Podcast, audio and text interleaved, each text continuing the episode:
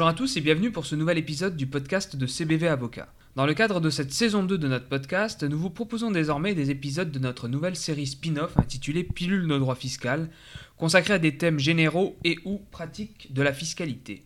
Compte tenu du début de la période fiscale déclarative, ce nouvel épisode est dédié au thème la déclaration unifiée fiscale et sociale qui, depuis la campagne déclarative de 2021 pour les revenus de 2020, est intégrée à la déclaration d'impôt sur le revenu et remplace la précédente déclaration sociale des indépendants, ou DSI, désormais supprimée. Les personnes soumises à l'obligation de renseigner les données sociales de la déclaration d'impôt sur le revenu, formulaire 2042C Pro, sont celles affiliées au régime général de sécurité sociale en tant que travailleurs indépendants, qu'elles exercent une activité industrielle, artisanale, commerciale ou encore libérale. Pour les travailleurs indépendants exerçant leur activité en société, sont concernés notamment le gérant associé unique et l'associé unique non gérant exercer une activité au sein d'une EURL ou encore le gérant majoritaire, le gérant appartenant à un collège de gérance majoritaire et l'associé majoritaire non gérant exerçant une activité rémunérée au sein d'une SARL. Ces travailleurs indépendants doivent remplir les rubriques sociales de leur déclaration 2042C Pro, même si leur revenu est nul ou déficitaire, s'ils sont non imposables ou s'ils peuvent bénéficier d'une exonération partielle ou totale de leurs cotisations et contributions sociales. Les éléments nécessaires au calcul des cotisations et contributions sociales doivent être déclarés obligatoirement par voie dématérialisée.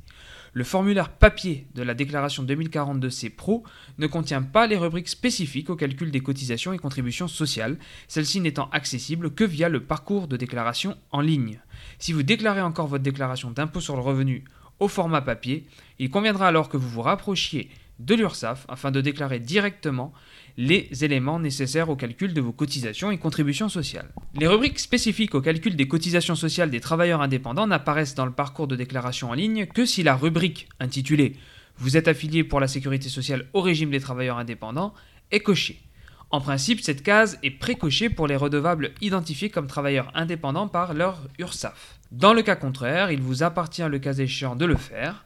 Faute de cocher cette case, les intéressés seront réputés ne pas avoir rempli leurs obligations déclaratives auprès des, organismes sociaux et s'exposent à des sanctions. Il convient de rappeler que la base de calcul des cotisations sociales des travailleurs indépendants est constituée du revenu professionnel tel que retenu pour le calcul de l'impôt sur le revenu après application des retraitements.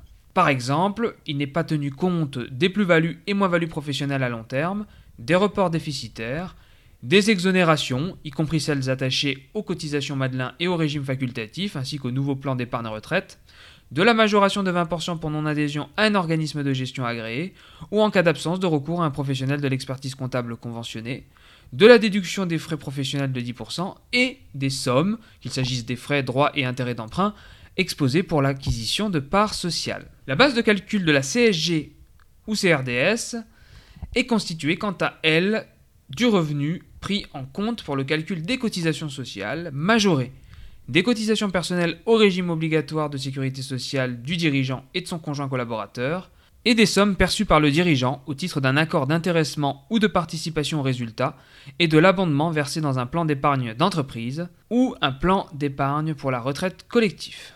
Compte tenu de la définition de la base de calcul des cotisations et contributions sociales que nous venons d'évoquer, un certain nombre de rubriques fiscales de votre déclaration d'impôt sur le revenu seront automatiquement transmises aux organismes sociaux.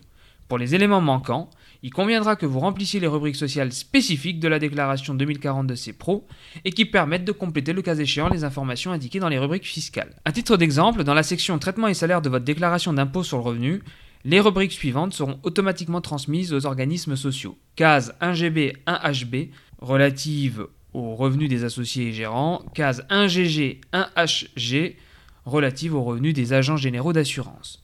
Toujours à titre d'exemple, parmi les rubriques sociales spécifiques de la déclaration 2042 C Pro qu'il vous appartiendra le cas échéant de compléter en ligne, on retrouve notamment les rubriques suivantes case DSAA DSAB relative aux dividendes supérieurs à 10% du capital social, Case DSBA, DSBB relative aux sommes déjà soumises à cotisation sociale.